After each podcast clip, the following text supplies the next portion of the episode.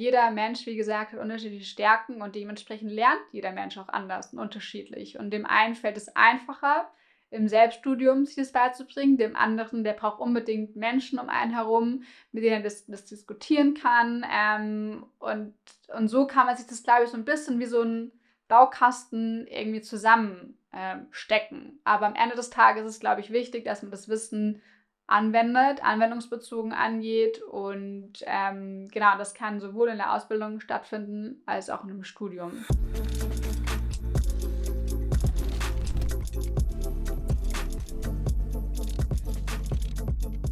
Willkommen zu einer neuen Folge. Ich habe mal wieder eingeladen. Heute ist die liebe Isabel hier. Wir haben uns schon öfters getroffen in den letzten Jahren auf Konferenzen. Entweder hast du gesprochen, ich gesprochen, du hast Moderation gemacht.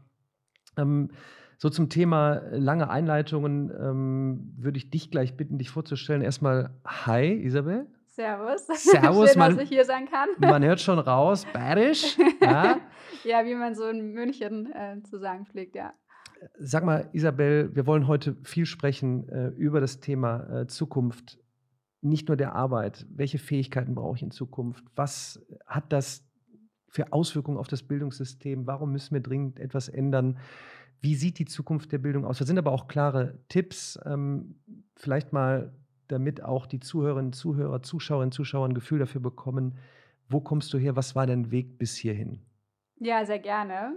Dann fange ich mal ein paar Jahre zurückgedreht an, quasi in der Schule. Also ich habe mich irgendwie schon immer sehr stark für das Thema, äh, klar, Zukunft der Bildung interessiert. Wahrscheinlich auch, weil ich selbst mal Schülerin war und dementsprechend sehr gute Lehrer hatte. Manche aber auch, wo man natürlich didaktisch das hätte auch besser machen können. In dem Sinne Grüße an all meine ehemaligen Lehrer und Lehrerinnen, ähm, weil ich schon jemand war, der sehr stark immer gesagt okay, vielleicht können wir es auch anders angehen, vielleicht auch ein bisschen praxisorientierter. Und da war ich als Schülerin, glaube ich, schon sehr aktiv und habe mich dementsprechend schon immer damit beschäftigt, okay, wie, wie muss eigentlich so das beste Bildungssystem aussehen, damit auch jeder, jeder mitgenommen wird und wie muss das natürlich auch als Lehrer äh, umgesetzt werden. Und wo ich aber natürlich auch viele Dinge manchmal kritisiert habe, okay, ist das jetzt wirklich so, wie man lernen sollte?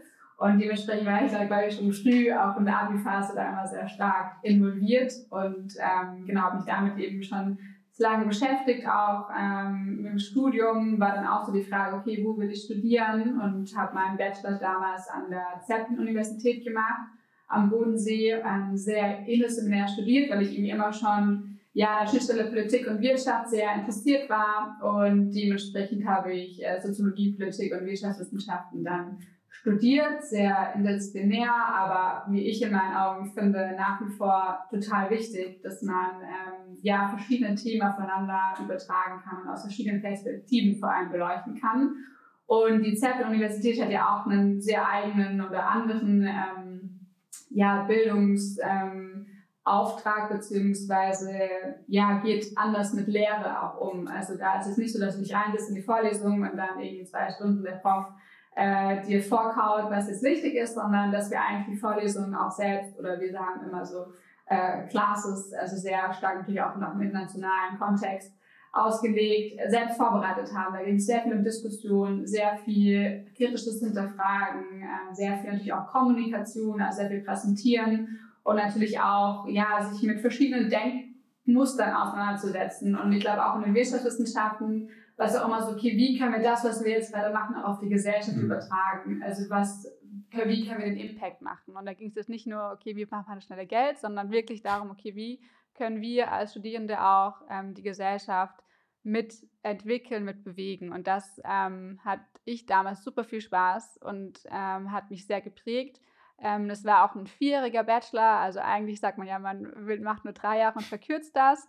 Ähm, die Zeppelin-Uni macht das bewusst auf vier Jahre, weil man quasi nochmal ein Jahr Forschungsjahr am Anfang hat, wo quasi alle Studierenden ähm, die verschiedenen Studiengänge studieren, also auch Kulturwissenschaften, dann natürlich auch klassisches Wirtschaftswissenschaften zusammenkommen und man dann ein großes Projekt hat. Und da habe ich mich auch schon immer sehr stark ähm, auch für das Thema Bildungsgerechtigkeit eingesetzt. Ich war da vier Jahre äh, Vorständin ähm, von Rock Your Life, mhm. äh, was ja auch ein sehr großer quasi Verein in ja eigentlich ganz Deutschland ist, der damals in Friedrichshafen sogar gegründet wurde und der sich sehr stark für Bildungsgerechtigkeit einsetzt. Also quasi zweijähriges Mentoring-Programm zwischen Hauptschülern, je nach ähm, Bundesland der Mittelschule, äh, wie man es nennt, und Studierenden. Und ähm, weil die Gründer damals gesagt haben, ja, auch Hauptschüler sind halt tolle Persönlichkeiten, haben Talente und die haben ja oft leider so einen Stempel. Und das fand ich halt einfach schade, äh, weil in jedem Mensch, jeder Persönlichkeit schlummern Talente und entweder man hat das Glück, dass es von Lehrern, Lehrerinnen erkannt wird oder auch von den Eltern. Ähm, und dementsprechend fand ich es super spannend, ähm, da einfach dieses Konzept zu haben zwischen Studierenden und Schülern, äh, die zusammenzubringen. Und da es hat wahnsinnig viel Spaß gemacht, das vier Jahre ehrenamtlich äh, zu begleiten im Studium. Und ja, und man ist natürlich sehr stolz auf die ganzen Schüler, äh, was aus denen geworden ist, ähm, die wirklich auch nochmal, ja, manchmal man auch auf neue Wege begleiten durfte und sich halt auch mit sich selbst auseinandergesetzt haben. Was sind meine Stärken? Was will ich eigentlich im Leben? Themen, die ja nie in der Schule beackert werden die aber in meinen Augen total wichtig sind. Ähm, bis in die hohe Führungskraft muss man sich mit seinem Selbstinneren sehr stark auseinandersetzen. Und äh, das ist was zum Beispiel, was in der Schule ja gar nicht gelehrt wird. Mhm. Und genau, und so war es dann irgendwie, dass ich mich schon immer mit dem Thema beschäftigt habe. Ganz kurz, ja. wann war das, dieser äh, Zeitraum? Meinen Bachelor habe ich 2013 bis 2017 gemacht. 2013 bis 2017. In Deutschland muss man ja leider sagen, noch prähistorisch äh, ja. für neue Konzepte. Also Absolut. interessant zu erfahren, dass man auch da schon als Uni andere Wege gegangen ist. Ja. Ich empfehle auch Vorträge von dir, ob bei TED, du hast bei TED schon gesprochen, dieses äh, gemeinsame, weil wir gleich auch noch über Zukunftsfähigkeiten ja. sprechen, Teamfähigkeit, gemeinsam ja. etwas zu arbeiten, nicht Oldschool, Multiple Choice, Testing, hier hast du deinen Wisch, Stempel drauf und deshalb habe ich einen Abschluss, sondern wie erreichst du gemeinsam Ziele? Das ja. wollte ich nur mal noch mal mitgeben, wann das war, in welchem Zeitraum. So, und jetzt sind wir bei 2017, auch genau. immer noch prähistorisch und vor Corona.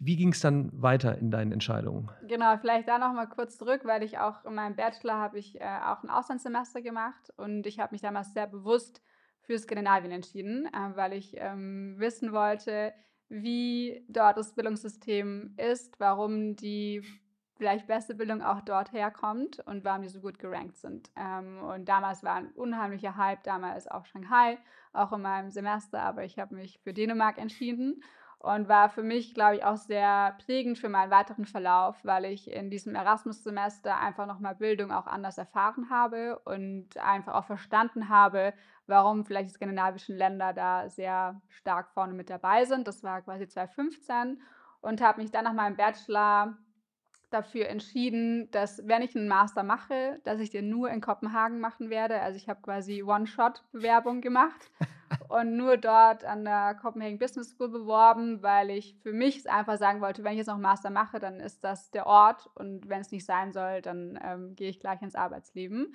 Und das hat dann zum Glück geklappt. Dementsprechend bin ich 2017 dann nach Kopenhagen und ja, das war natürlich auch nochmal sehr prägend, weil ähm, Kopenhagen an sich auch die Business School, klar, eine Riesen-Uni, aber man trotzdem sehr individuell gefördert wurde.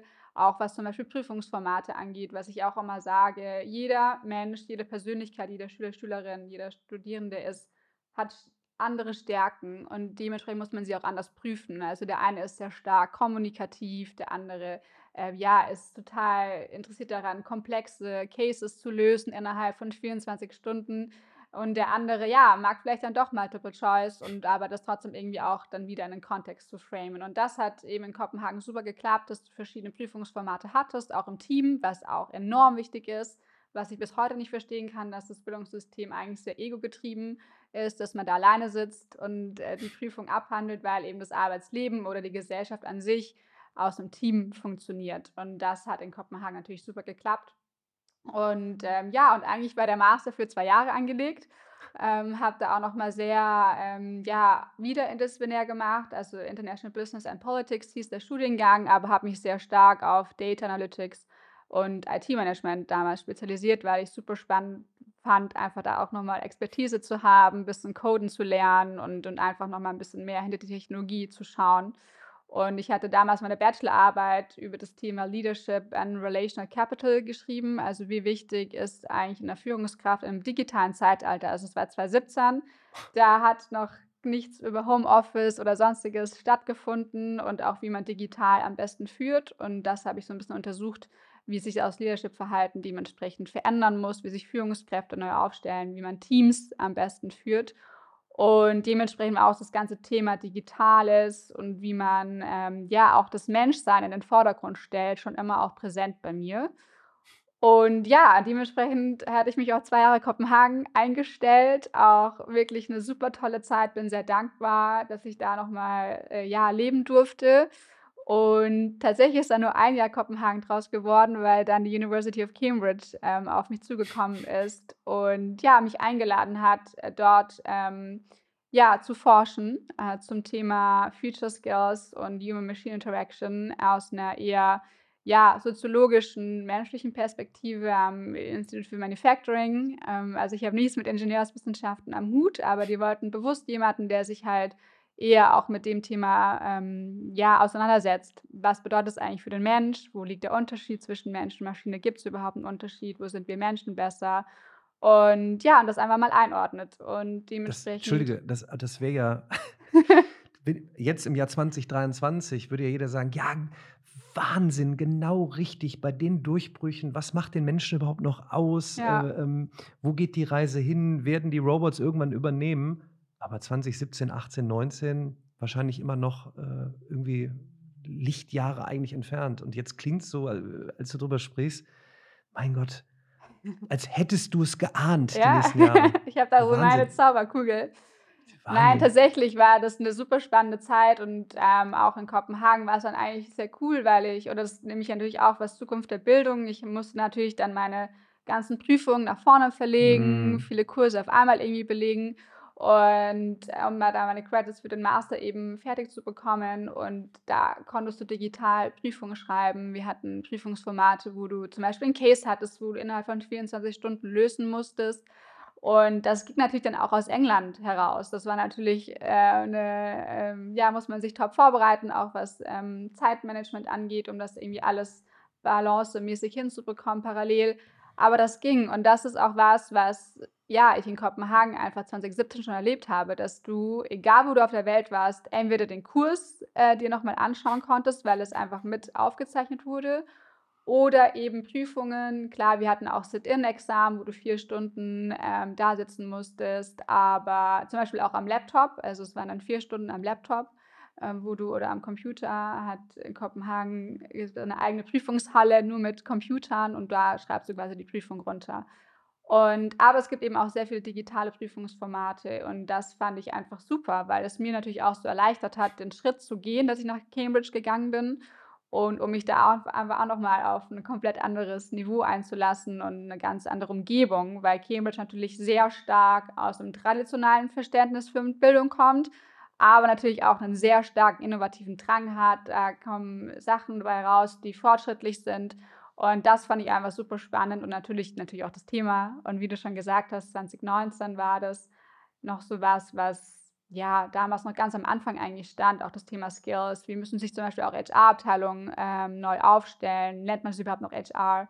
Ähm, wie muss man die Mitarbeiter weiterbilden? Also alles in diesem Kosmos habe ich quasi untersucht und oder versucht einzuordnen. Und das ist auch sehr spannend, weil ich natürlich in den letzten Entwicklungen mal wieder meine Masterarbeit ausgekramt habe und man dann noch sehr viel natürlich von verwenden kann. Natürlich ein paar Sachen sind überholt, aber viel ist natürlich Corona spielt natürlich da auch keine Rolle äh, in der 2019 Masterarbeit, aber vieles ähm, wurde da eigentlich auch schon ein bisschen vorhergesagt, ähm, wie auch das mhm. Arbeitsleben sich vielleicht ein bisschen verändern mhm. muss, welche Fähigkeiten wir brauchen und ähm, genau, dementsprechend, das sind so meine Stationen gewesen. Ja. Welche Fähigkeiten brauchen wir denn, das ist jetzt, was ganz viele Eltern wahrscheinlich interessiert, wo sich Lehrkräfte mit ihren Schülerinnen und Schülern darauf vorbereiten ja. wollen, sollten, was Schülerinnen und Schüler äh, interessiert. Äh, aber eigentlich jeden. So. Also, und das ist ja jetzt, glaube ich, jetzt gerade noch wichtiger. Ja, was brauchen wir jetzt für Fähigkeiten? Du, du gehst immer dann auf World Economic Forum. Ja. Ja, und dann Complex Problem Solving äh, rückt immer höher. Was würdest du denn sagen? Lass uns da mal eintauchen eben so. Was, was sind denn Fähigkeiten und wie trainieren wir die? Ich möchte ja, ja so Lösungen, äh, ja. weißt du, weil ich, wollt, ich will jetzt gar nicht fragen, warum musst du über die Grenze hinaus aus Deutschland nach äh, in die skandinavischen Länder? Warum musst du äh, nach Großbritannien, ähm, damit es irgendwie dann funktioniert und remote klappt und die Vorlesungen verfilmt werden, bereitgestellt werden. Es ist so, wie es ist. Ich suche ja nach denen, die da draußen äh, jetzt mit dabei sind, die auch umsetzen. Ja? Und was sind Lösungen? So, wir wissen Bescheid, wir können, wir können Lehrmaterialien digitalisieren, wir können unsere, das, was wir äh, in Präsenz weitergeben, können wir verfilmen und bereitstellen. Es wird irgendwo Lösungen für für, für Plattformen geben. Aber jetzt dann wirklich, okay, jetzt ist es alles da, aber was machen wir jetzt draus? Und wie befähigen wir sowohl die, die äh, Lehrkräfte, die Professoren und Professoren, wie befähigen wir den Nachwuchs äh, hinsichtlich dieser New Skills? So, dann was würdest du denn sagen? Ich will jetzt gar nicht nach Top 10 fragen, ja. vielleicht gehen wir mal ein paar durch. Genau, ich würde, glaube ich, noch mal so ein bisschen einordnen. Also, wenn ich über Future Skills spreche, so ganz stark ist es für mich eigentlich so eine Zukunftsintelligenz, die man entwickelt. Mhm. Und es wird in der Forschung sehr stark natürlich unterschieden zwischen Soft und Hard Skills. Mhm. Ähm, ich finde die Begriffe nicht super ähm, gewählt, deswegen spreche ich persönlich immer und fand es auch sehr spannend. Eine Professorin äh, vom MIT, also aus den USA, macht äh, Smart Skills und Sharp Skills. Also Smart, also die Soft Skills sind bei ihr die Smart Skills und das finde ich im Sprachgebrauch auch viel schöner, weil mhm. Soft ist eher negativ behaftet, vor allem im deutschen Sprachgebrauch. Und diese Smart Skills, also vor allem eher die humanen Fähigkeiten, die menschlichen, haben natürlich jetzt in der aktuellen Debatte in meinen Augen ja ein sehr hohen, ähm, sehr hohes Gewicht.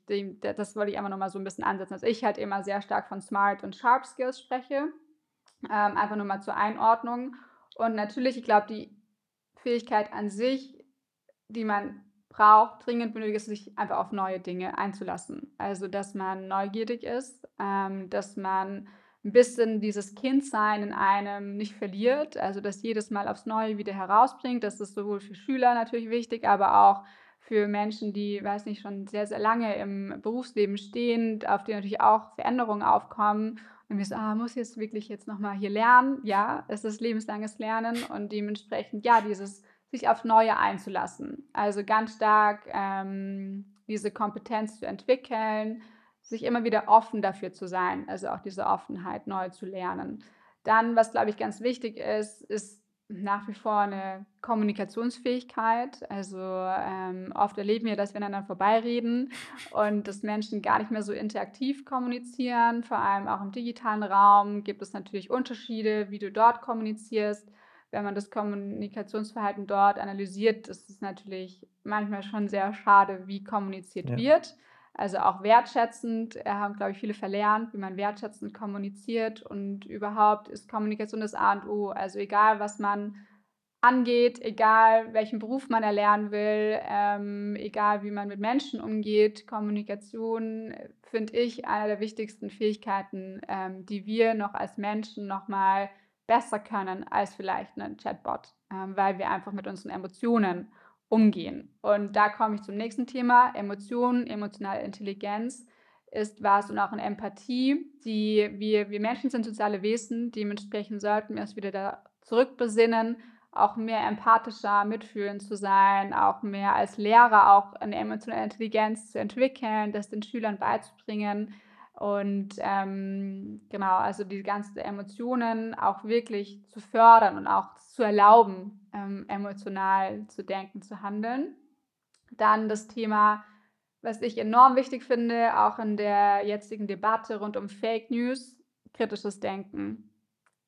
Im Moment sind ganz viele ja, Fake News im Umlauf, wo man sich nur denkt, okay, wie kann das überhaupt im Netz landen und glauben das überhaupt Menschen? Und ich glaube, da ist es ganz wichtig, dass man dieses kritische Denken hinterfragt und einfach, also die Meldung hinterfragt und sich fragt, kann das überhaupt wirklich stimmen? Und ich glaube, da die Schule einen sehr hohen Auftrag, das von Anfang an den Schüler, Schülerinnen beizubringen und einfach auch sie zu testen. So, hey, stimmt das jetzt eigentlich? Also wenn man jetzt zum Beispiel ich hoffe, dass da sehr viel auch mit ChatGPT gearbeitet wird, einfach, oder du hast ja viele Anwendungsfälle, einfach zu fragen, okay, kann das wirklich stimmen, was ChatGPT da gerade ausgeworfen hat? Man muss ja auch immer fragen, welche Daten sind da eigentlich verwendet worden. Das ist ein anderes Thema. Datenkompetenz komme ich später nochmal zu.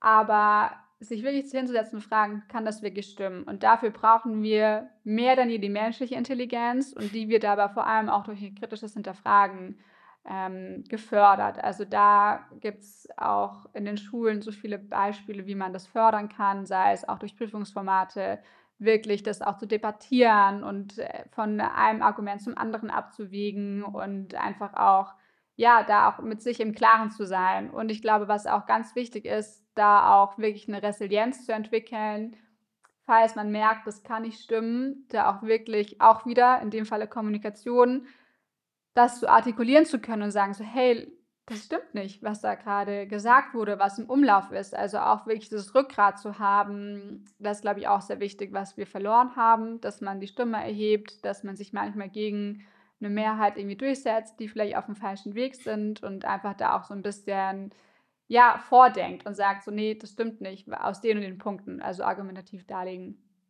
Dann, was glaube ich auch noch sehr wichtig ist, wie gesagt, neben dem ganzen Menschlichen ist auch, wie gesagt, natürlich technologisches Verständnis ist was, deswegen auch dieses digital Denken. Wir ähm, werden darum nicht mehr herumkommen. Also es wird unser Leben prägen, hat es in vielen Dingen auch schon äh, eine Technologisierung und dementsprechend sollte jeder, je nachdem auch, wie er es selbst ähm, ja, benötigt, ein technologisches Verständnis entwickeln. Der eine braucht da nur die Basics, der andere braucht es sehr professionell, aber trotzdem, dass man weiß, wie man damit umgeht.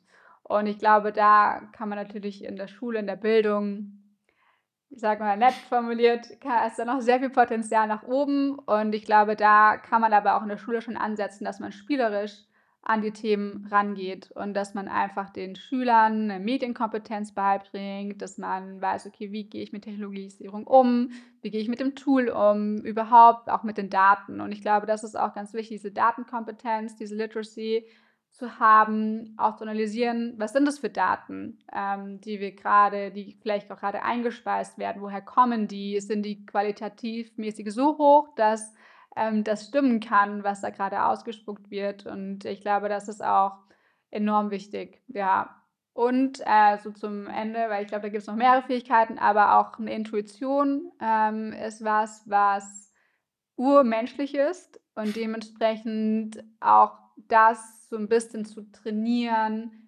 hineinzuhorchen, weil oft weiß das Bauchgefühl die Entscheidung und natürlich kann man das mit Daten ähm, nochmal abgleichen. Aber am Ende des Tages weißt du eigentlich, was ist die richtige Entscheidung. Und ich glaube, das ist ganz wichtig, das auch, ja, nochmal ein bisschen rauszukitzeln und zu sagen, hör auf die Intuition. Und das kann man natürlich auch, ist eine Erfahrung, die man damit auch machen muss, aber da auch ganz stark, ähm, da auf sich selbst ins Innere wieder reinzukehren, ja. Lustigerweise, oder ich überlege immer, ist es jetzt lustig oder ist es eigentlich traurig? Ähm, ich habe mir zwei Vorträge angeguckt von dir, einmal vor zwei Jahren, mhm. das war bei TED, und dann einmal vor vier Jahren. Und irgendwie, wenn man so reinschaut, ne, gab es diese Themen schon, äh, auch KI war schon mit dabei, ähm, genau diese Überlegungen. Ähm, ich glaube, es ist mittlerweile jedem auch klar, wir haben ein, ein, ein Bildungssystem, wir sind mal von Agrar Wirtschaft äh, übergegangen im Zuge der ersten industriellen Revolution, wo man überlegt hat, okay, wie kann man ein System schaffen? Wie kann man Orte schaffen, physisch vor Ort? Ja. Äh, da kommen ja die meisten Kasernen her, so nenne ich sie mal, an Schulen. Es hatte alles seine Berechtigung. Nun sind wir ja eigentlich schon nicht erst seit 2022 November mit dem Release von ChatGPT äh, in dem Bereich KI angekommen, schon dann, sondern schon sehr lange. Also seit 50 Jahren geht das ja schon äh, voran. Und ich, ich, ich, ich, ich weiß immer nicht, warum tun wir uns so schwer hier in Deutschland, vielleicht auch mal Vorreiter dann zu sein, umzusetzen? Jetzt sagst du, du bist bewusst nach Skandinavien gegangen. Ja. Offensichtlich ist ja schon diese, ich sage jetzt mal ein paar Kilometer über die Grenze, wird ja schon was anders gemacht. Weil ich weiß, jetzt hören auch welche zu, die sagen, ja, ich möchte ja, aber was soll ich denn jetzt machen? Und ich sage immer, Mensch, jetzt müsst ihr auch wirklich einmal machen. Ihr müsst jetzt, wenn ihr zum Beispiel Lehrkraft seid, an einem Freitag sagen, heute steht der übliche Laden still, sage ich mal, weil mhm. durch die Prüfung kommen wir irgendwie durch, die wir da nach Gesetz machen müssen und das gleiche wie immer und Testing. Aber wir sollten heute mal diesen Podcast hören, schauen. Wir sollten mal Social Dilemma gucken oder AI Dilemma um dann zu diskutieren und eine Awareness zu schaffen, was da gerade passiert. Ähm, aber wo, ich weiß, woran scheitert das? Was, was, was glaubst du? Ich meine, jetzt vielleicht auch mal aus deiner beruflichen äh, äh, Rückmeldung vielleicht. Vielleicht kannst du mal eben reinschmeißen, was du beruflich machst, weil ihr, da bist du ja auch in dem Bereich. Du musst doch da Rückmeldung haben. Ja. Also ich bin nach, nach Cambridge ähm, damals nach München 2020. Ja, genau. Ich habe zweieinhalb Jahre mal in der Politik gearbeitet und bin dann letztes Jahr eben in die Privatwirtschaft und begleite vor allem jetzt Familienunternehmen zu Themen Innovation und Zukunft der Arbeit. Und aber vor allem sehr stark das Thema Lernkultur und äh, wie kann man eigentlich Weiterbildung auch individualisieren? Also wie können Mitarbeitende auch, ähm, ja, Thema sehr viele offene Stellen, wie können wir auch unsere Mitarbeitenden binden, wie können wir die natürlich auch reskillen, upskillen etc. Genau, das ist so mein täglich Brot im Moment, was ich mache. Ich glaube, Deutschland hat sich in den letzten Jahren sehr stark zurückgelehnt und wir sind, ich sage immer, wir sind ja eigentlich das Land der Dichter und Denker und eigentlich ist es alles in uns drin. Und wir haben aber viele Strukturen, die angefangen, glaube ich, vom Lehramtsstudium, das noch sehr veraltet in meinen Augen ist. Da müsste man auch, ich meine, du hast jetzt vorhin mir ein Bild gezeigt von der Schule, wo noch ein Overhead-Projektor steht. Und ich meine, das müsste halt, ja, das Ausland lacht darüber. Und das ist halt eigentlich schade, dass man da nicht irgendwie, ja, mehr den ICE auf die Strecke bringt sondern eher da noch so ein bisschen Lokomotive äh, fährt. Und ich glaube, ähm, dass Lehrer und Lehrerinnen sich nicht unbedingt darauf verlassen sollten, was die Strukturen sind, sondern dass jeder Lehrer eigentlich vielleicht auch für sich selbst, für seine Schüler verantwortlich in dem Sinne ist, dass man ja die Extrameile geht. Ähm, ich hatte damals Lehrer, Lehrerinnen, die wirklich die Extrameile gegangen sind, die wirklich Themen auf den Tisch gebracht haben. Klar, man hat den Lehrplan, das ist auch sehr wichtig, aber trotzdem nochmal so dieses gewisse Extra mit reinzugeben. Und ich glaube, dass die Schüler, Schülerinnen da schon sehr dankbar auch sind, weil man sich ein Leben lang daran zurückerinnert, okay, wow, der hat mir tatsächlich damals mehr beigebracht, wie ich vielleicht auch fürs Leben brauche. Es ist ja auch immer so eine Frage, okay, brauchen wir jetzt vielleicht das? Das will ich jetzt auch gar nicht debattieren, äh, weil ich die Lehrpläne nicht mache. Ähm, aber ich glaube, da gibt es viele ja, Hebel, die man als Lehrer selbst die Schüler prägen kann. Und da würde ich einfach gerne jeden animieren, da einfach innovativer zu denken, auch wenn da vielleicht einem ja, Hürden gesetzt sind. Ich weiß, es ist nicht immer ganz einfach, wenn man äh, innovative Ideen hat, die umzusetzen, dass es manchmal sehr lange dauert, bis man da für ein Go bekommt. Ähm, aber sich einfach auch mal Gedanken zu machen, ihr habt ja quasi die äh, Schüler, Schülerinnen vor euch sitzen, die sehr prägend sein werden, vor allem für Deutschland, also die ähm, ja das Land mit ihren Ideen weiterbringen. Und ich glaube, da hat man dann ja, kann man ja viel bewegen, wenn man die von Anfang an mitnimmt und ihnen dieses innovative Denkweise mitbringt, diesen Team Spirit ihnen lehrt, sich einfach auch mal mit Dingen auseinanderzusetzen, auch mal zu scheitern, also auch eine gewisse Fehlerkultur anzugeben, ähm, auch einen Umgang mit Menschen irgendwie wieder ähm, zu erlernen und dieses ganze Kommunikative natürlich auch. Und ich glaube, Bildung oder Lernen ist ja auch sehr stark, wenn man es natürlich auch anwendet. Und ich glaube, das wird noch zu wenig gemacht. Ich glaube, da sind wir in den letzten Jahren auch ein bisschen vorangekommen. Aber ich glaube, sich einfach mal aktiv mit Team auseinanderzusetzen und die praxisorientiert anzugehen und einfach mal, ich meine, das haben jetzt auch viele gemacht, so ein so ein ChatGPT einfach mal ja, zu schauen, was bringt uns das auch für den Unterricht, wie kann ich auch als Lehrkraft mich das entlasten, ähm, und, und wie kann das vielleicht auch mir helfen? Das heißt ja nicht, dass es wird ja immer davon gesprochen, das wird jetzt jemand ersetzt. Da würde ich jetzt dagegen argumentieren, weil ich glaube, es ist nicht Mensch gegen Maschine, sondern Mensch mit Maschine. Und wie kann man das am besten für sich gezielt einsetzen? Wie können das Schüler einsetzen? Wie können das Studenten einsetzen? Ähm, damit sie vielleicht noch besser sogar werden, äh, weil natürlich ChatGPT da auch eine gewisse Hilfeleistung geben kann, aber denken, finde ich, muss jeder selber. Ich habe dir ja im Vorgespräch auch gesagt, ich bin ja grundoptimistisch und mhm. äh, deshalb wollen wir ja auch animieren, äh, umzusetzen. Ich erlebe nur jetzt vor allen Dingen in den letzten Jahren ähm, auch an Rückmeldungen, wo sich vielleicht viele auch nicht trauen, das öffentlich äh, zu sagen. Okay, wir wollen ja, aber wir können nicht. Und ich frage mich, warum nicht? Und ich so, woran scheitert es noch? Dann lasst es mit den Anträgen stellen und ähm, ich kann die Ängste verstehen, äh, vielleicht weil man ja einen Job hat. Ähm, und ich weiß nicht, was noch zählt, ob der Beamtenstatus äh, noch so interessant ist, aber hier geht es ja nun mal jetzt echt, äh, ich glaube sogar nicht mehr 5 vor 12, sondern 1 vor 12, um wirklich äh, radikale Änderungen, weil ja alles möglich ist. Ich, ich gebe mal eine Sache noch mit, weil ich mich ja auch mit diesem, diesen Umsetzungen beschäftige, was passiert wieder weltweit. Und ja. ich spreche nur die Bezos Academy an. Und ich, ich sage das nicht, äh, damit jetzt einer äh, äh, die Rückmeldung gibt, ja, ja, der, die, jetzt wieder die, äh, die, die Unternehmer. Ja, Fakt ist halt, Jeff Bezos hat eine Bezos Academy gegründet, Kids unter sechs Jahren. Geht mal drauf, Bezos Academy. Ähm, jetzt mal unabhängig davon, es war halt ein Mensch mit viel Geld dahinter, der sich Gedanken gemacht hat. Und ich glaube, der hat auch Leute ins Boot geholt, die sich auch Gedanken gemacht haben. Ja. Und wenn man sich das mal anguckt, da sind echte Menschen, Lehrkräfte, da, ist, da funktioniert alles. Da muss ich nicht gucken, ob ich den Overhead-Projektor ersetze durch einen neuen Overhead-Projektor oder ein neues Service-Ding. Dann spreche ich nur mal als zweites an ähm, Astra Nova, entstanden aus einer SpaceX-Geschichte von Elon Musk. Und nochmal, wir, wir, wir sagen dann immer, oh, ah, Elon Musk, Jeff Bezos, jetzt kommen wieder die, die ich suche nach einem Modell. Wir haben doch auch in Deutschland dann tolle Unternehmen. Jetzt sprichst du von Familienunternehmen. Ja. Jetzt reden wir seit Jahren, fast Jahrzehnten über äh, Education System Reloaded und irgendwie funktioniert es nicht. Und jetzt versuche ich die Brücke zu schlagen wenn es dort Unternehmen gibt, die eben frei in ihrer Gestaltung sind, nicht abhängig davon sind, ob eine Politik äh, innerhalb ihrer Legislaturperioden bei 16 Bundesländern und Föderalismus jetzt nochmal 16 Eigenbrei-Sachen macht, sondern da wird umgesetzt und dann melden sich jetzt Lehrkräfte und sagen, wow, ich bin gerade äh, in, was weiß ich, in Regensburg, wir kommen hier nicht weiter, aber da ist gerade ein Unternehmen, die machen, was weiß ich, irgendwas für lebenslanges Lernen der Mitarbeiter und Mitarbeiter, weil potenziell werden unsere Schüler und Schüler vielleicht dort arbeiten. Lass uns doch was gemeinsam. Ich suche so nach diesem, nach diesem Umsetzungshebel oder ähm, muss es vielleicht, keine Ahnung, 100 deutsche wohlhabende Unternehmer geben, die sich bündeln und einen Visionsfonds machen. Ich würde gerne mal Weißt du, ähm, Absolut. Weil sonst, also, sitzen ja. wir, sonst sitzen wir, wir haben vorhin noch geschmunzelt, weil wir 2016, 17 haben uns auf Q-Summit getroffen. Ja. Gefühlt reden wir seit über einem Jahrzehnt über das ja. Gleiche. Und dann sitzen wir in zehn Jahren, äh, ach, weißt du noch damals, haben wir wieder über KI gesprochen. Und diesen Ruck hinzukriegen.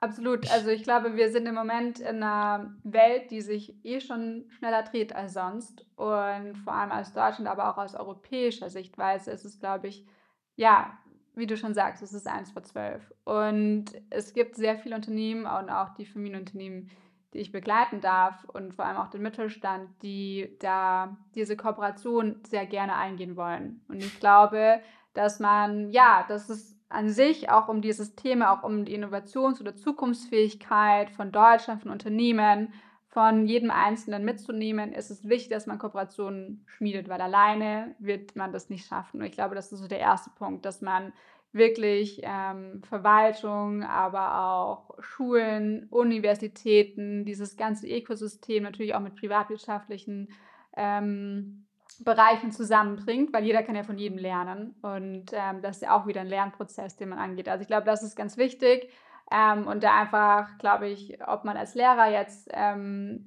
sollte man auf jeden Fall auf Unternehmen zugehen und sagen so, hey, wir machen mal eine Praxiswoche oder äh, wir geben euch mal Einblicke. Ich meine, das funktioniert ja schon, also es gibt es ja auch schon, aber ich glaube, das muss man einfach vielleicht noch ein bisschen ja, mehr, mehr ähm, Geschwindigkeit reinbringen, weil es natürlich, weil es für beide Seiten natürlich sehr wertvoll ist. Ähm, auf der anderen Seite ist es, glaube ich, enorm wichtig, dass man natürlich auch durch das ganze digitale, digitale Bildung, jeder sich natürlich auch selbst irgendwie weiterbilden kann. Also man hat im Moment ja so viel Wissen im Netz ähm, und ich glaube, das ist auch wichtig, dass man das immer wieder ja natürlich auch in den Kontext ähm, bringen muss. Und ich glaube, dass es sowohl eine individuelle Sichtweise ist, ähm, weil jeder kann in meinen Augen im Moment, ähm, egal wo man ist, kann man Bildung konsumieren, auch sehr gute Bildung, ähm, weil es eben da sehr viele Plattformen gibt. Und auch ähm, durch das Ganze, was im Netz ist, ähm, gibt es halt sehr gute Anbieter. Aber dass man trotzdem natürlich die Schule, Universitäten nicht außen vor lassen sollte und da natürlich sich jeder Schulleiter, jede Schulleiterin, jeder Lehrer, Lehrerin, jeder ähm, Dozent ähm, selbst in die Nase packen sollte, ist das, was ich gerade mache, zukunftsfähig für meine Schüler? Bringe ich die voran in ihren Talenten? Und da will ich jetzt gar nicht dieses fachliche Wissen ähm, ansprechen, sondern mehr auch das persönliche Persönlichkeit, weil ich glaube, am Ende des Tages ist es enorm wichtig, dass sich Mensch mit sich selbst auseinandersetzt. Wo sind meine Stärken? Wie kann ich die gezielt einsetzen? Und das funktioniert in vielen Bereichen einfach noch nicht. Und das ist aber auch ein wesentlicher Bestandteil, dass man innovativ denkt, dass man auch in Unternehmen, wenn ich mit, mit Mitarbeitern spreche, ja, das kann ich ja eh nicht und vor 20, 30 Jahren hatte ich so einen, nicht so einen guten Lehrer und so. Also da schwingt ja schon viel mit, auch so Lernen an sich ähm, wird oft ja negativ, ist negativ behaftet. Aber wir brauchen dieses lebenslange Lernen und dementsprechend, glaube ich, kann da jeder Lehrer fortschrittlich rangehen. Ich weiß, man muss da viele Ellenbogen ausstrecken und viel ähm, Überzeugungsarbeit leisten, aber am Ende des Tages bringt es ja die Schüler und Schülerinnen voran. Und da will ich einfach nur animieren, diese Extrameile zu gehen. Es lohnt sich, es wird gesehen, ob es wertgeschätzt wird. Ähm, hoffe, dass es in den nächsten Jahren mehr so ist. Und wir brauchen auch gute Lehrer. Ich meine, das wird einen, ich glaube, 100.000 Stellen äh, werden in den nächsten Jahren fehlen. Ja. Und dementsprechend brauchen wir gute Lehrer, die die Lust darauf haben, auch vielleicht Bildung nochmal anders zu denken. Und ähm, ja, dementsprechend wir hören und sehen euch. Also das will ich nur äh, nach außen geben und gebt da nicht auf, sondern ähm, ja, seid den innovativen Gedanken irgendwie treu und ähm, tut es für eure Schüler, Schülerinnen. Und ich, und ich bleibe dabei, die brauchen halt, ich nenne es immer Spielwiesen. Mhm. Diese brauchen sie digitalerweise. Die gibt es schon. Leider sind die einfachsten Spielwiesen eben die wie YouTube, TikTok, Instagram und Co. Ja wo du mal eben ganz entspannt äh, dich austoben kannst. Da wäre schön, ähm, dass es nicht die nächste ähm, Plattform aus Bundesland X für Summe Y äh, gibt, die eh eingestampft wird. Dann aber eben die analogen Spielwiesen. Und ähm, kein Druck, aber falls ihr mal bei euch ein Familienunternehmen habt, ich, ich suche immer so nach, so nach so Pilotprojekten, wo du echt so ganzheitlich nachgedacht etwas siehst, wo du jetzt sagst, okay, ich stelle mir immer vor, so ein, so, ein, so ein, Unternehmen hat eben die Möglichkeit, wie ich hier auch, ich schraube jetzt hier einfach die neuen E-Boards dran, ich bestelle den Elektriker, ich muss keine Ausschreibung machen, ich, ich stelle das, machen, einfach machen. Einfach ja. machen. so, weil viele dann immer sagen, ja Daniel, du sagst das immer so einfach. Oder Isabel, du sagst jetzt einfach, ja, Juchai und machen. Ja, dann geht doch raus und macht. Und dann schnappt die Klasse von mir aus und geht irgendwo in Unternehmen oder irgendwo, wo, wo etwas passiert. Ich, ich, ich versuche noch so diesen, diesen Anstoß zu geben, um jetzt wieder noch mal ein bisschen konkreter zu werden. Ähm, ich bin ja eigentlich so ein Beispiel, ähm, also mein Abitur habe ich gemacht. Aber so während meines Studiums, weil ich in Ehrfurcht schaue ich dich und andere an, Bachelor, Master, geforscht, Cambridge. Und ich äh, äh, habe dann auf der Reise abgebrochen und trotzdem habe ich das Privileg mittlerweile in zwei Hochschulräten mit dabei zu sein, weil sich eben so viel getan hat in den letzten Jahren, dass eben auch neue Konzepte entstanden sind. Ja. So, und das heißt, jetzt muss man nicht zwangsläufig einen Abschluss haben. Trotzdem würde ich gerne mal eben deine Meinung zu Abschlüssen hören, denn es ist auch ein Mythos, jetzt zu sagen, ja, da ist alles irgendwo da, irgendwie kannst du es dir beibringen und dann arbeitet man ein Leben lang und lernt auch noch ein Leben lang. Ja. Aber es tut halt manchmal auch gut, Strukturen zu haben und trotzdem immer noch Verifizierung zu haben. Thema von Fake News auf, woher weiß ich denn, was du gelernt hast? Also, was glaubst du denn, wo die Reise bei Abschlüssen hingeht, Zertifizierungen, um ja. das mal so aufzugreifen. Sehr gerne. Und da will ich vielleicht ähm, mit dem Notensystem anfangen. Also ich glaube, das ist ja auch so eine Debatte. Und ich will jetzt nicht sagen, nur weil jetzt jemand einen 1,0er Schnitt hat, ist der die bessere Person für den und den Job. Also ich glaube, natürlich ist es wichtig, fachliche Kenntnisse abzuprüfen.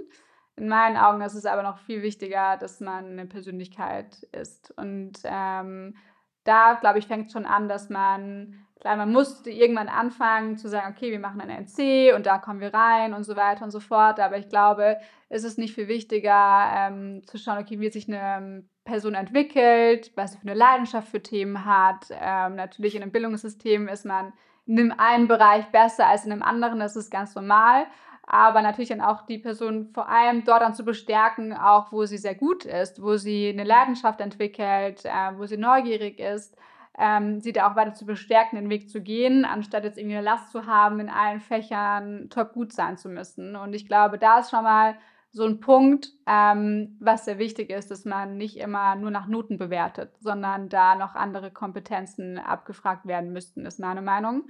Und weil zum Beispiel auch dieses ganze Thema Ja, Smart Skills, sage ich immer, so die Währung des 21. Jahrhunderts. Also natürlich ähm, muss das Fachliche stimmen, aber es ist noch viel wichtiger die Interaktion, das Menschliche, das man hat. Vor allem in dem digitalen Zeitalter. Also das ist so der erste Punkt. Dann der zweite Punkt ist, was Abschlüsse per se ist. Ich finde, ähm, und ich will auch das Studium gar nicht mindern, aber ich glaube, wenn man zum Beispiel über eine Ausbildung spricht, die ist genauso wichtig und ähm, für Deutschland noch wichtiger, weil wir sehr viele Handwerksberufe haben, sehr viele andere Berufe, die man in der Ausbildung lernt und lehrt. Und ähm, da will ich einfach animieren, dass es nicht immer das ähm, Universitätsstudium sein muss oder Hochschulstudium, sondern dass auch eine Ausbildung genauso richtig ist und genauso wichtig. Ähm, weil Unternehmen natürlich auch im Moment, ähm, ja, wir brauchen einfach die, ähm, die Fachkräfte, äh, die auch die Ausbildung machen. Und ähm, dementsprechend muss man nicht immer jetzt an den Universitäten sein. Ähm, wie du gesagt hast, Struktur ist, glaube ich, sehr wichtig. Dementsprechend wird es, glaube ich, nicht so sein, dass man per se Abschlüsse abschafft. Aber ich glaube, und das ist ja auch durch viele Anbieter, dass es natürlich so Nano-Degrees gibt und so weiter. Und die müssen natürlich eine gewisse Zertifizierung mitbringen. Was lerne ich dadurch? Ähm, was kann ich dann dadurch vielleicht nochmal mehr reingeben? Natürlich auch für, für jeden, der das irgendwie auch der Leute einstellt. Okay, der hat die und die Sachen gemacht, äh, das brauchen wir und dementsprechend stellen wir den ein, auch vielleicht auch aufgrund, weil er noch eine coole Persönlichkeit ist. Und ähm, das ist, glaube ich, wichtig, dass man nicht andauernd diesen Abschlüssen hinterherrennt, und, sondern ich glaube, dass Erfahrung und Ausprobieren, das kann man natürlich jetzt nicht als Abschluss irgendwie framen, aber ich glaube, es ist genauso wichtig, auch, ähm, ja, das nicht immer zu bewerten. Und äh, ich meine, da bist du natürlich das beste Beispiel, was du jetzt hier in den letzten Jahren alles äh, gerockt und äh, bewegt hast vor allem. Und man jetzt vielleicht sagen würde, ja, der Daniel Jung hat gar keinen Abschluss, so. Ähm, äh, Finde ich schade, weil ich glaube, dass man nicht danach gehen sollte. Und ich glaube, jeder, oder ich werde auch oft gefragt, du brauchst noch einen Bachelor, noch einen Master und äh, wie war da so deine Überlegung? Das habe ich ja vorhin jetzt auch gerade ausgesagt, dass ich ich will einfach nochmal in Kopenhagen leben. Mir ist es enorm wichtig, nochmal diesen skandinavischen Vibe mitzunehmen und dementsprechend habe ich mich dafür entschieden, auch natürlich fachlicherweise, weil ich einfach da nochmal lernen wollte. Aber für manche ist es auch genauso richtig, direkt in den Berufsalltag ähm, zu gehen, da die Erfahrung mitzunehmen und ähm, ja, und dann vielleicht nochmal später nochmal was dazu zu lernen. Ich glaube, es wird per se in unserem Zeitalter so sein, dass wir, klar, du machst einen Abschluss, dann gehst du eine Ausbildung, machst ein Studium, aber es überschlägt sich ja alles. Also auch das, was ich damals im Studium gelernt habe, ist natürlich, sind viele Dinge, die man nach wie vor noch verwenden kann, aber du musst natürlich trotzdem dich immer wieder auf dem neuesten Stand haben. Also dementsprechend hast du ja eigentlich jeden Tag gefühlt einen Abschluss so, weil du durchs Leben gehst und Dinge, Dinge aufschnappst und sagst, okay, wow, interessant. Und ich glaube, das ist auch was ich so ein bisschen sensibilisieren will, dass man ähm, auch neben der Schule, wenn sich, dass man sich ehrenamtlich engagiert, also dass man auch dafür die Zeit hat. Und dann ist es vielleicht so, dass man jetzt nicht der 1,0-Kandidat ist, aber vielleicht trotzdem noch eine 1 vom Komma hat, aber trotzdem dann eine Erfahrung hat in einem ehrenamtlichen Engagement. Ich habe zum Beispiel, ich komme ja aus dem Sport und habe meinen Trainerschein mit 17 gemacht. Also ich habe da sehr oft am Beckenrand gestanden und das war für mich die beste Ausbildung als Führungskraft. Wenn du mit 17 am Beckenrand stehst und deine Verantwortung für 20 Kinder hast, ähm, in meinem Heimatverein und ich bin unfassbar dankbar, dass ich das damals die Möglichkeit bekommen habe, diesen Trainerschein zu machen, den ich auch ein Jahr quasi neben der Schule äh, gemacht habe, weil es mir so viele Kompetenzen gelehrt hat, die ich ehrlicherweise in der Schule so nicht gelernt hätte. Und dementsprechend glaube ich, ist es eh immer wichtig, wenn man merkt, man hat für Themen eine Leidenschaft, denen nachzugehen, sich selbst auch weiterzubilden, Bücher zu lesen, mit Menschen zu sprechen. Ähm, und dann ist ein Abschluss per se, kann gut sein, aber es muss nicht immer ein Abschluss sein.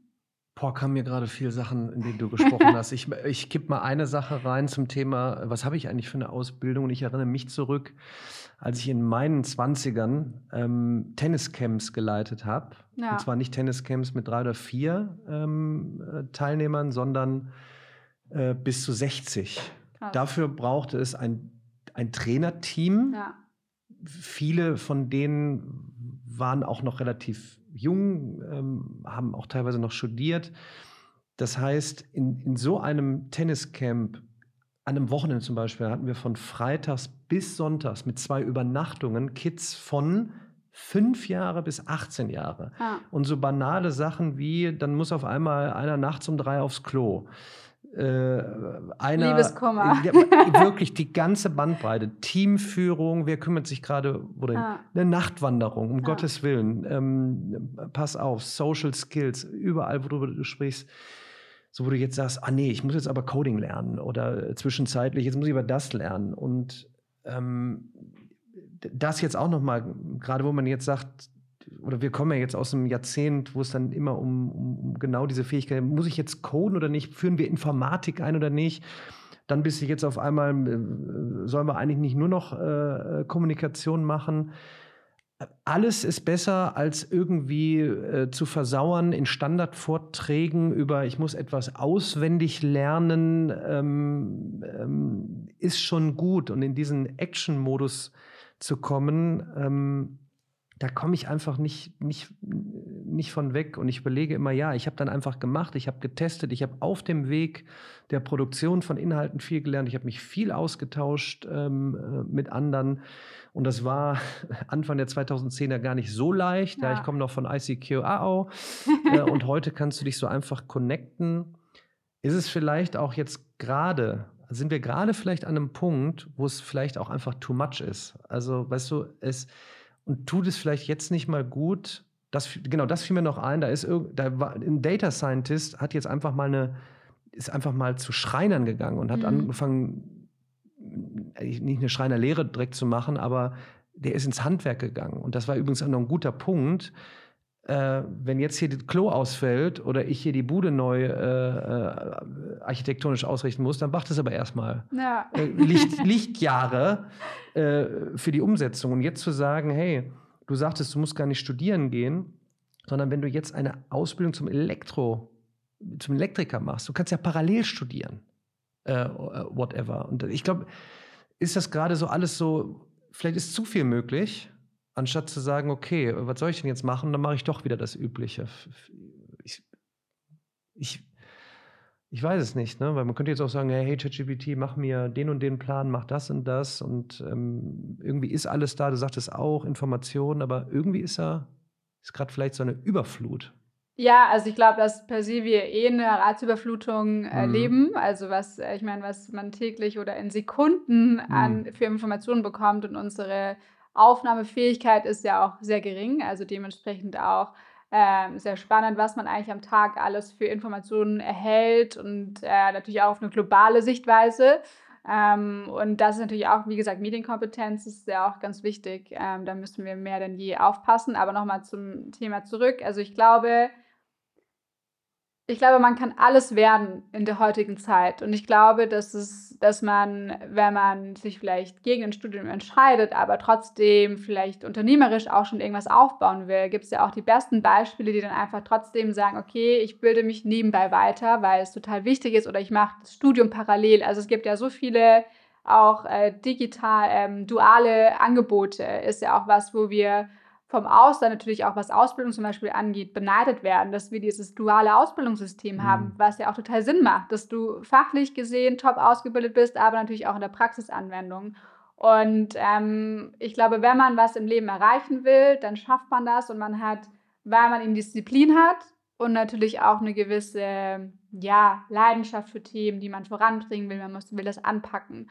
Und vielleicht hat man durch das Studium ein Netzwerk, was vielleicht einem das einfacher ermöglicht, als Hypothese hingestellt, muss man natürlich auch pflegen und irgendwie auch äh, den Zugang dazu haben. Aber ich glaube, dass jeder, der wirklich äh, was erreichen will im Leben, dass schon ihm heute eigentlich alle Möglichkeiten, alle Informationen bereitstellen, sondern man muss es halt immer in Kontext stellen und man muss halt die Disziplin dann an den Tag legen, das halt im Selbststudium voranzubringen. Und ich glaube, es gibt viele Modelle, es gibt ja auch ganz unterschiedliche neue Universitäten, die das auch vorleben, die nur im digitalen Raum zum Beispiel stattfinden, aber auch immer wieder sagen, wir brauchen Präsenz, wir müssen zusammenkommen, wir müssen es praxismäßig anwenden. Und äh, das ist, glaube ich, so in meinen Augen ähm, so ein bisschen auch die Zukunft, ähm, dass man verschiedene Konzepte, wie man lernt und es geht da sehr stark auch um Individualisierung, weil jeder Mensch, wie gesagt, hat unterschiedliche Stärken und dementsprechend lernt jeder Mensch auch anders und unterschiedlich. Und dem einen fällt es einfacher,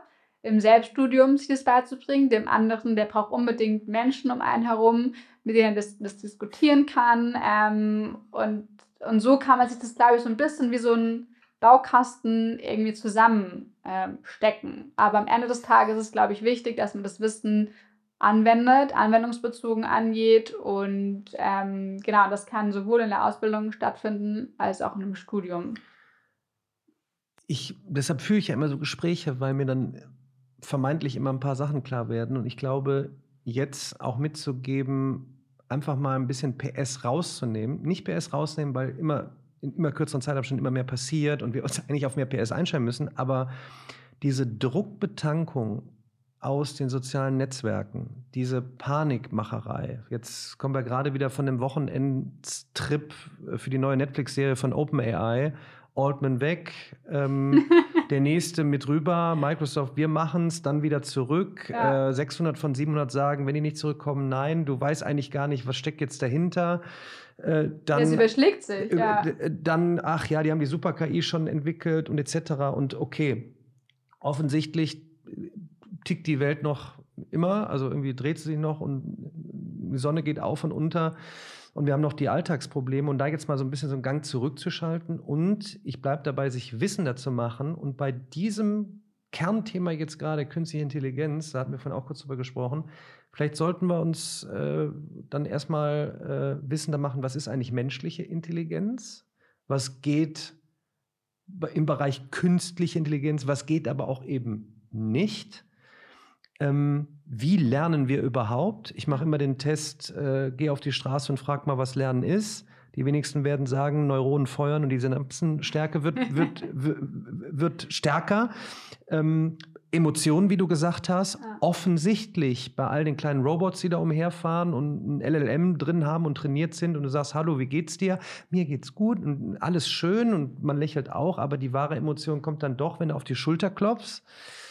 Und ähm, vielleicht ist das auch so ein Appell zu sagen, alles klar, wenn uns diese Durchbrüche in dieser Technologie rund um Künstliche Intelligenz, wenn die jetzt so einschneidend ist äh, und uns menschlicher macht, ja, dann sollten wir uns vielleicht mal auch damit beschäftigen. So, was, was heißt es überhaupt, menschlich zu sein? Weil ich weiß, dass viele jetzt fragen, und was sollen wir denn jetzt machen? Und ich sage immer, okay, erstmal ist alles besser als das alte, ja. standardisierte und nehmt mal ein bisschen PS raus und lasst euch nicht so Druck betanken, weil ich glaube, das ist der Nachteil von Social Media. Es hat sicherlich den Zugang ermöglicht, ne, dass ich das Smartphone raushole, auf YouTube gehe und hochdekorierte Professoren einfach gucken kann. Das ja, genau. Ja, also es, es war ja nie, es, es, war ja immer eher ein privilegierten, privilegierten Status zu sagen, ein MIT-Professor, nur wenn ich dort bin und ja. sehe den dann live. Ja. Könnt ihr euch alle angucken. Ja. Die Mathevorlesungen, mich müsste es eigentlich gar nicht geben. Ja. Mathevorlesungen sind alle da. Aber das klingt so banal und dann diesen Zugang auch, du hattest über Bildungsgerechtigkeit gesprochen, jedem zu ermöglichen. Ein signifikanter Teil hat keinen Zugang. Selbstlernen ist nicht möglich. Und dann bin ich wieder bei den Unternehmen, dann bin ich wieder bei anderen Standorten, vielleicht auch Bibliotheken mal völlig neu gedacht. Wir haben 8000 ja. Bibliotheken. Ja. Ihr habt Orte. Ja. Stattet die aus und sagt, ihr könnt reinkommen. Dann sagt einer, Bibliothek, das ist doch von, von vorgestern. Ja, wenn die top ausgestattet sind, wenn du einen Podcast produzieren macht, weil ich habe die Befürchtung, dass wir bei 45.000 Schulen leider in Deutschland den Masterplan nicht verfolgen und sagen, bumm, 45.000 Schulen, jetzt kommt der Masterplan, neu bauen etc. Und bevor Elon Musk, Jeff Bezos und Co die Schools, die Universities, die Preschools auch hier platzieren, könnte ich mir vorstellen, dass so ein paar jetzt gerade, die, denen brennt es irgendwie unter den Fingern, zu sagen, es geht gar nicht darum, alles ist digital, was, sondern einfach lasst uns testen. Und das hast du in einem Vortrag äh, auch gesagt, eben das im Team zur Lösung zu kommen. Ja. Nicht ich alleine, sondern dann reden wir von Schwarmintelligenz. Und so einen Ruck rauszuziehen, ich, da kommen noch ein paar Sachen zusammen. Ich glaube, am Ende des Tages auch, wer finanziert jetzt den ganzen Spaß? Und ich weiß nicht, wie deine Rückmeldung so ist von Konferenzen, wenn du als Speakerin, Moderatorin unterwegs bist, wenn du von deinem Job her unterwegs bist. Jetzt komme ich auch zu einer Frage. Warum tun wir uns so schwer, da mehr Kohle rein zu investieren? Das kann ich leider auch nicht so pauschal beantworten. Oder was denkst du? Nee, also eigentlich sollte, wenn man sich den Topf ja auch anschaut, äh, der für Bildung äh, oder Innovation auch und Wissenschaft ausgegeben wird. Also ich kann es nur aus bayerischer Sicht sprechen. Wir haben diese Hightech-Agenda, die ja auch äh, vor allem im KI-Bereich ähm, die Universitäten da sehr stark unterstützt, auch mit KI-Professuren und natürlich auch dieses ganze Thema vor allem mal voranbringt. Weil ich glaube, natürlich, wir beide beschäftigen uns da schon seit x Jahren äh, mit diesem Thema und auch beflügelt erst durch dieses ChatGPT haben sich aber viele, die diesem Thema jetzt nicht so nahe sind, natürlich auch erstmal damit beschäftigt, okay, was heißt das jetzt für mich persönlich, für meinen Arbeitsplatz etc. Und ich glaube, da ist es ganz wichtig, dass man auch das noch weiter halt ähm, nach außen trägt, wie KI natürlich auch die Gesellschaft beeinflussen kann, wie sie den Alltag verbessern kann, auch positiv. Man muss natürlich vor allem auch negativ, ähm, äh, ja, was auch KI im negativen Bereich mit uns machen kann, auch was ethischen, im ethischen Bereich angeht. Und aber trotzdem sollte vor allem aus deutscher Sicht, ja, muss Bildung Prio Nummer eins sein. Und ich glaube, ähm, dass, ja, das viele leider nicht erkennen. Und ich habe da leider auch kein Patentrezept. Ähm, ich werde immer gefragt, was ich machen würde, wenn ich Bildungsministerin ähm, wäre. Und, ähm, okay, was würdest du. Werde ich auch gefragt. Ja, ich, was würdest ich du dir, sofort machen? Nee, ich gebe dir meine Antwort danach. Okay. Was würdest du denn machen? Okay, du hast heute, du bist ab heute Bildungsministerin. Ja. Genau, also ich würde erstmal die Schulen halt animieren oder erstmal eigentlich würde ich, glaube ich, neue Lehrpläne machen. Weil Lehrpläne in dem Sinne erstmal zu hinterfragen, was wir den Schülern beibringen, ist es zukunftsfähig. Zum Beispiel Ego hat keine Zukunftsfähigkeit. Dementsprechend müsste man darüber nachdenken, okay, wie, ja, wie geht einfach ähm, im Team zusammenzuarbeiten. Ich mhm. weiß, das wird schon gemacht, aber auch man hat natürlich ähm, die Lehrpläne, aber die müssen natürlich ständig aktualisiert werden und dazu sind wir einfach zu langsam. Auch jetzt das ganze, der ganze Speed, den wir jetzt durch die KI entwickelt haben oder durch ChatGPT, OpenAI gekommen ist, ist man ja trotzdem hinterhergehängt. Es gab Schulen, die da Vorreiter waren, die gesagt haben, macht einfach mal. Dann gab es natürlich wieder Stimmen, die gesagt haben, okay, wir müssen das sofort regulieren. In manchen Ländern wird es auch verboten. Also ich glaube, das ist ganz wichtig. Dann vor allem den Beruf des Lehrers ganz extrem als elementar vorauszustellen, weil ähm, ja auch in der Lehrerausbildung, glaube ich, relativ viel schief geht und man da, glaube ich, viel, also man muss auch die Lehrer als innovativen Mentor eigentlich sehen. Also es ist nicht die Person, die da vorne steht und einfach einem irgendwas äh, da vorträgt, sondern im Gegenteil, es ist eigentlich jemand, der dich auf deinem Weg ähm, ins Leben als Persönlichkeit ähm, ja, mit Rat und Tat zur Seite steht und der natürlich fachliches Wissen auch hat. Ähm, aber trotzdem finde ich eher, dass man einen Lehrer als Mentor sehen sollte, ähm, der die Stärken entdeckt und dementsprechend dort auch ähm, ja, die Ansätze hat und weiß, okay, jeder Schüler, das ist so das Lieblingsthema. Und klar, viele Dinge muss man einfach auch lernen, sollte man können, äh, gar keine Frage.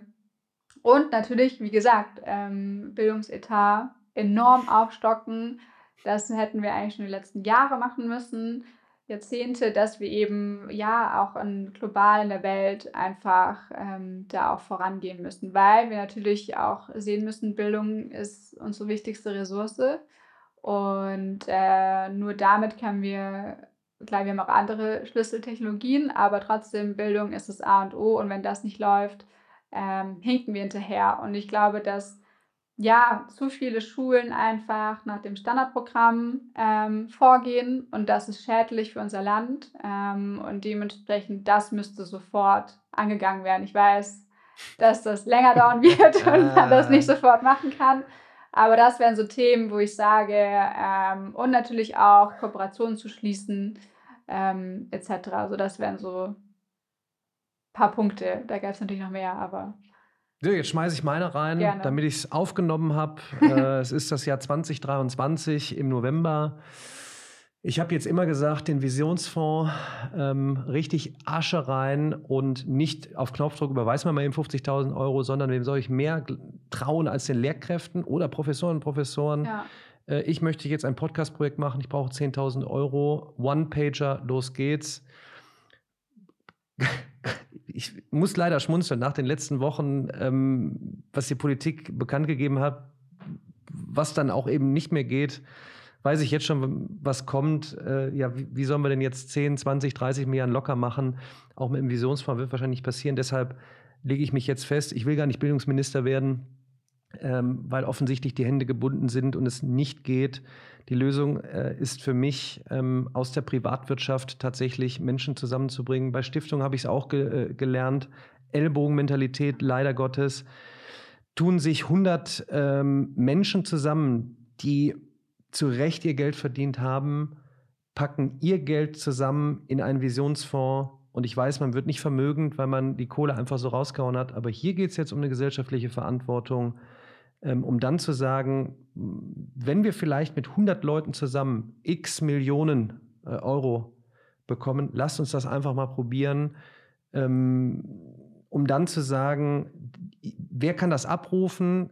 ein Beispiel, Lehrkräfte, die zertifizierterweise Lehrkraft sind ja. und so etwas machen wollen, wie ich dir vorhin gesagt habe, letzte Woche war ich an der Düsseldorfer Schule.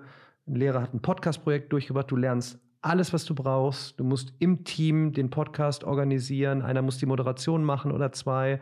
Wie ist der Upload da bei Spotify? Recherche, ähm, Vorarbeit, Ton, Technik, alles ist mit dabei. Alle haben Spaß er musste ein Dreivierteljahr kämpfen dafür, für 1122,33 Euro. Kann nicht sein. Ähm, ich kämpfe dafür weiter. Wir beide. Jetzt interessiert mich aber äh, so zum Ende hin nochmal, wie lernst du eigentlich? Ja. Weil wie, also wie, wie, wie, wie bildest du dich denn jetzt gerade fort? Ganz konkret. Ich zum Beispiel, ich fasse mal eben rein, ja. ich mache gerade einen Coursera-Kurs ja. äh, für Generative AI bei Andrew Ng der Coursera mitgegründet hat, ein top smarter Typ, eine top-Umgebung mit potenzieller Zertifizierung, wenn ich es bestehe. Wie lernst du gerade? Äh, ich bin tatsächlich auch gerade wieder an der Uni. Ähm, ich setze mich montagsabends äh, an der TUM äh, auch in einen AI-Kurs ah. und ähm, genau und mache quasi ja, bilde mich da freiwillig weiter, weil ich es enorm wichtig finde, einfach ähm, ja, auf dem neuesten Stand zu sein und auch, ähm, ja, auch mit einer neuen Generation an Studierenden, die ja, also ich bin ja eigentlich die Älteste, die in dem Hörsaal sitzt, gefühlt. Du bist im Hörsaal vor Ort? Genau, genau, vor Ort, ja.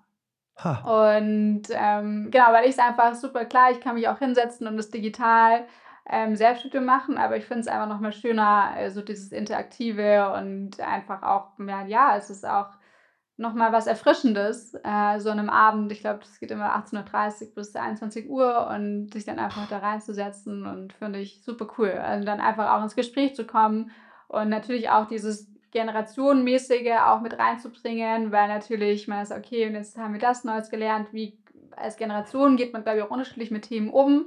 Was bedeutet das? Also da, genau, also so lerne ich eigentlich täglich, ähm, ja, Informationen aufzunehmen und dann zu hinterfragen, was bedeutet das für mich persönlich, kann das stimmen, was da geschrieben wird, auch verschiedene Stimmen sich irgendwie anzuhören und natürlich auch tief in dem Thema drin zu sein und einfach, ja, wie gesagt, Kurse belegen. Ich glaube, das ist ähm, im heutigen Zeitalter ähm, kann das jeder machen ähm, und ähm, vor allem aber dann immer wieder runter zu trösten, okay, was bedeutet das für mich persönlich? Also ich glaube, man kann das theoretisch natürlich angehen, auch mit äh, Udacity, wie du gesagt hast, Sarah, gibt es ja ganz viele, viele Anbieter und äh, ich habe auch früher mal auch vom MIT mal einen Online-Kurs gemacht, fand ich auch super spannend. Also ich glaube, da gibt es ganz viele Möglichkeiten. Man muss einfach für sich selbst ähm, wissen, was man ja, gerade vielleicht auch lernen will, wo man noch Wissen braucht. Also es ist auch zum Beispiel, was wir in Unternehmen machen, dass wir erstmal so eine Skills-Analyse machen. Okay, welche Fähigkeiten hast du jetzt? Was brauchst du aber in Zukunft? Was braucht das Unternehmen auch in Zukunft? Ich glaube, es ist auch ganz wichtig, ist eine Unternehmensstrategie festzumachen. Wo fehlen eigentlich die Stellen und wo müssen wir, welches Wissen brauchen wir, welche Fähigkeiten?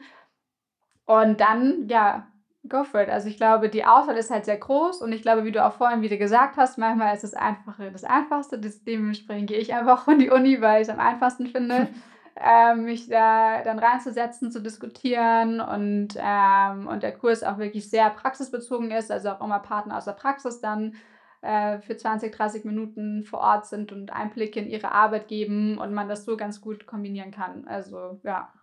Und, und natürlich, was vielleicht auch noch ganz wichtig ist, ich lerne auch einfach durch den Alltag. Also, ähm, dass man, ähm, ich weiß, ich war jetzt letzte Woche in den USA und wie ich zurückgeflogen bin, ähm, saß ein, ja, ein kleines Kind neben mir und das war ähm, vier, drei, vier Jahre und das war der erste Flug. Und der war natürlich komplett aufgeregt und du hast dieses Kinderstrahlen äh, in den Augen gesehen und dann einfach wieder, ja klar, der lernt jetzt quasi, wie ähm, wie eigentlich so ein Flugzeug funktioniert. Und natürlich ja, wissen wir ja, das ja. so, aber ich fand es einfach super spannend, wieder zu entdecken und zu wissen, man läuft durch den Alltag und entdeckt eigentlich so viel Neues oder wieder Dinge, die man vielleicht vor x Jahren gelernt hat, aber trotzdem wieder, okay, jetzt ähm, ist er voll zum Pilot und er hat ihm jetzt alles nochmal erklärt und ich fand das einfach total schön mitzusehen und da glaube ich, kann ich nur animieren, manchmal einfach auch die Welt aus Kinderaugen nochmal zu betrachten, diese. Neugierde zu haben und ich lerne aber auch tatsächlich total viel, auch ähm, ja, einfach mit Menschen zu sprechen. Was ist deine Meinung? Was ist deine Einschätzung? Wie siehst du denn das? Und auch mit den verschiedensten Generationen ist es, glaube ich, auch total wichtig. Ähm, genau, und einfach mit offenen Augen, glaube ich, durchs Leben zu gehen, lernt man, glaube ich, auch am meisten. Und ohne zu tief reinzugehen, obwohl ich es nur jedem empfehlen kann, so das Thema, weil wir sind ja fast schon beim Film Matrix, ja, vielleicht kriegen ja. wir irgendwann hinten einen Stöpsel rein, Neuralink von, von Elon und ja. dann weiß er alles, ja. aber nur, wenn du wissen bist, warum manche Sachen eben nicht gehen. Thema Haptik, äh, für die, die jetzt nicht zuschauen, vor dir liegt äh, ganz klassisch analog Zettel und Stift. Das heißt, nur einfach die Welt observieren, beobachten ist das eine, aber dann ins in den Active Mode zu gehen und eben machen und Schreibführung bist du äh, weil ich brauche ich, ich, ich brauch, ich brauch meinen Zettel und meinen Stift. Ja, also ich gestehe auch ich bin immer noch Zettel und Stift ich habe alles Remarkable probiert. iPad hier schieß mich tot dort. Ähm, irgendwie ist es noch nicht äh, vielleicht ist es auch mein Jahrgang 81 dass, ich immer noch da analog bin aber schreibst du viel? Machst du die Notizen? tatsächlich. Ähm, also ich bin tatsächlich, also jetzt für die, die es nicht schauen können, also steht auch nichts drauf auf dem Zettel, das ist einfach nur, falls mir irgendwas einfällt äh, während des Talks, was ich irgendwie interessant finde, einfach, also ich, ich bin ein kompletter Post-it-Mensch. Mhm. Also ich stehe morgens auf, ähm, schreibe mir Sachen auf und äh, dann ist es einfach schön, das abends abzunehmen und einfach ähm, im Papierkorb zu, zu werfen ich weiß, es gibt viele, die äh, haben digitale To-Do-Listen und so und dann gibt es auch immer ein Geräusch, wenn man das irgendwie dann abgehakt hat. Aber für mich, ich muss das, ich glaube, es ist einfach auch mein Lerntyp, dass ich per se auch in meinen Vorlesungen einfach vieles selbst mehr Hand äh, mitgeschrieben habe und dadurch einfach ich viele Dinge mir besser merken kann, ehrlicherweise. Also ich bin jemand, der auch ein sehr visueller Mensch ist. Also äh, auch klar auditiv, äh, dementsprechend Podcast ähm, ist natürlich auch immer super,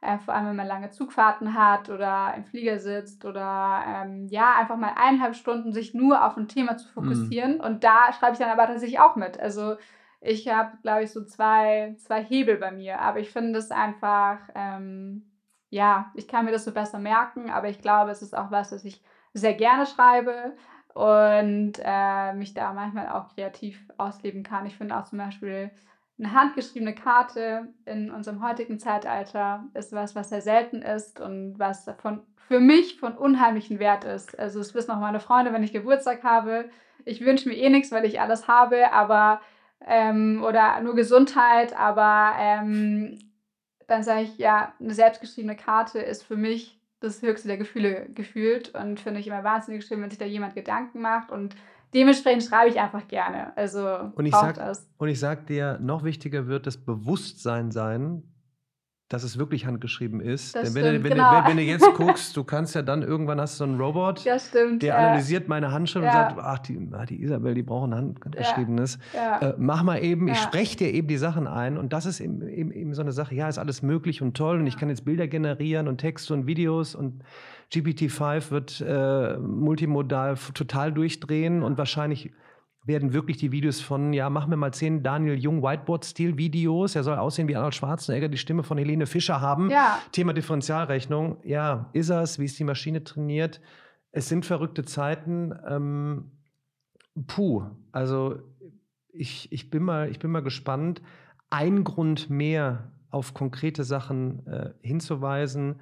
Äh, heute auch alle, alle äh, Tipps, ähm, wenn es um irgendeinen Vortrag geht, werde ich, werd ich verlinken. Ich gebe noch den Tipp mit, das überforderte Gehirn mit einem Steinzeitwerkzeug in die Hightech-Zukunft äh, von Adam Gazelli. Da geht es nämlich genau darum, Licht mein Smartphone zwar ausgeschaltet, aber in Armreichweite. Ja. Könnte ich es ja greifen und trotzdem gucken, ob ich eine WhatsApp-Gruppennachricht verpasst habe. So tiefgreifend ist das, als du gerade gesagt hast, naja, mal eine Stunde konstant. Ja, ja geh mal, gib mal, mal, gib mal äh, TikTok Generation, setz dich mal ruhig eine Stunde ja. hin bewusst. Und ja. das, und dafür braucht es eben wieder, dafür braucht es Menschen, Institutionen wie Schule, Uni, die genau darüber eine Awareness schaffen.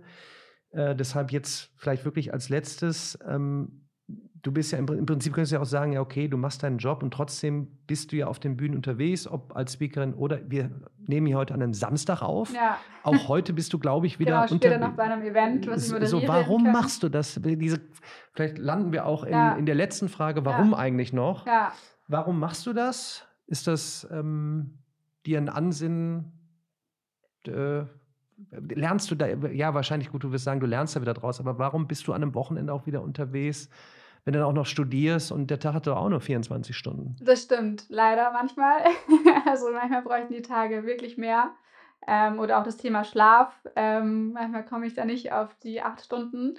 Aber anderes Thema, aber genauso wichtig, ähm, sich auch ja, Ruhephasen zu gönnen. Ähm, ganz anderes Thema, aber ich glaube, es ist auch wichtig als Menschen, dass wir nicht äh, uns selbst überreizen ähm, warum mache ich das? Ich glaube, das, wie gesagt, das ist schon irgendwie immer in mir drin gewesen, dass ich jemand bin, der sehr proaktiv ist, der Themen anspricht, der Themen verändern will, wenn man sieht, okay, das geht vielleicht in eine andere Richtung oder ich würde es vielleicht anders machen glaube, das ist irgendwie auch, ähm, ja, aus familiären Background. Meine Eltern sind Unternehmer. Ich glaube, da kriegt man das irgendwie vorgelebt, ähm, dass man selbst und ständig ist, dass man am Wochenende arbeitet. Also ist jetzt irgendwie nicht so, oh Gott, mein heiliges Wochenende geht verloren, sondern ich finde es eigentlich jetzt heute mal ganz schön. Ähm, da kommen keine E-Mails rein, man, man kann entspannt irgendwie da sitzen und äh, klar, also man macht die extra Meile, aber ich finde, wenn man Impulse mitgeben kann und wenn man nur eine Person damit erreicht, ist es, glaube ich, die, die Sache wert. Und äh, mir ist es einfach ein Anliegen, was das Bildungssystem angeht, was ja, viele Menschen zweifeln einfach, was kann ich, weil sie vielleicht in Mathe eine 5 haben. Dabei ist vielleicht das irgendwie falsch gewesen. Ähm, die eine Prüfung hat man verhauen. Der Lehrer war vielleicht auch manchmal irgendwie hat die Person nicht so gefördert, wie sie gefördert werden sollte. Und ich glaube, ich hatte in meinem Leben immer wahnsinnig tolle Mentoren, die mich begleitet haben, sei es Schwimmtrainer gewesen, ähm, sei es Lehrer, aber sei es auch Mentoren, die, die auf mich zugekommen sind oder die ich mir selbst gesucht habe. Und äh, wenn man da wirklich Impulse geben kann, einer Person aufzeigen kann, wo sie gut drin ist und dass es vielleicht manchmal gar nicht mit dem Gehirn zusammenhängt, sondern vielleicht andere Zusammenhänge und ich glaube einfach übergeordnet ist es, sehe ich ja, dass wir in Deutschland das Bildungssystem muss sich einfach erneuern. Ähm, das ist ein Prozess, der, der leider zu lange dauert. Und ich glaube, in dieser Welt, der wir leben, dieser schnelllebigen Welt, ähm, müssen wir da mehr denn je anpacken. Und das ist so meine Motivation, warum ich das mache. Ähm, und ich spreche auch gerne darüber. Also ich bin ein sehr kommunikativer Mensch. Und dementsprechend fällt mir es auch relativ leicht, Themen rüberzubringen und finde es aber klasse, dann immer auch in die Diskussion, ins Gespräch zu kommen, weil man dadurch ja auch wieder mehr lernt und sich selbst hinterfragt, sind es eigentlich noch meine Thesen, sind die eigentlich noch aktuell oder müssen die nochmal erneuert werden? Und so, finde ich, bleibt man auch ein bisschen jung äh, in dem Sinne. Ähm, ich will jetzt nicht sagen, dass ich alt bin, aber ja, man kriegt wieder erfrischende Neuigkeiten. Und ich glaube, am Ende des Tages können wir, wir können reden und nochmal reden und wir können es nochmal auf ein Panel setzen. Am Ende des Tages äh, müssen wir es aber auch umsetzen. Und ich glaube, das ist das Entscheidende, dass man ja in diesen Machermodus kommt. Und das machen viele. Wir haben viele, die sich im AdTech-Bereich engagieren, äh, die da tolle Modelle, äh, tolle Geschäftsmodelle auch entwickeln, die auch den seiner Zeit entwickelt haben. Ich glaube, da geht aber noch mehr. Und am Ende des Tages, ja, ist es, glaube ich, auch so eine urmenschliche Eigenschaft, dass man Dinge voranbringen will und ähm, innovativ vor allem zu sein. Und dazu kann ich jeden nur animieren, sei es im Kleinen oder im Großen. Ich glaube, jeder hat irgendwie die Möglichkeit, Dinge zu verändern, zum Besseren zu machen. Und das ist so mein Antrieb. Ein schönes Schlusswort. Und ich ergänze nur den Film Das Glücksprinzip, habe ich öfters erwähnt. Wenn du drei erreichst mit etwas Gutem, die wiederum drei erreichen und so es weitergeht, da darf ich nochmal eben mathematisch werden, haben wir ein exponentielles Wachstum im positiven Sinne. Und wenn nur einer hier im Nachgang schreibt, durch diesen Talk, äh, Daniel, äh, mit deinem heutigen Gast Isabel, habe ich das und das gestartet, ob weiß ich nicht, dich eingeladen, vor Ort getroffen, ein Projekt gestartet und vielleicht diese Person drei erreicht und dann geht der exponentielle Effekt los. Freue ich mich, deshalb mache ich's. Freue mich, dass du da warst. Wir sehen uns eh äh, permanent wieder und vielleicht sehen wir uns nächstes Jahr irgendwo und wir haben einen Panel Talk über meine neue Plattform. Seid gespannt. Ich freue mich auf 2024. Ähm, ich glaube, wir können einiges bewegen. Ähm, Vielen Dank und äh, weiterhin viel Erfolg auf deiner Reise. Ja, danke Daniel, dass ich hier sein durfte und für das Gespräch. Und genau, schreibt mir gerne, wenn ihr Ideen habt.